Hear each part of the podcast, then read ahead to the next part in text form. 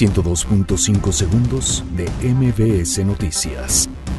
Pues rechaza citar a comparecer a Enrique Peña Nieto y Luis Videgaray por caso agronitrogenados. Andrés Manuel López Obrador garantiza respeto a libertades de los policías federales.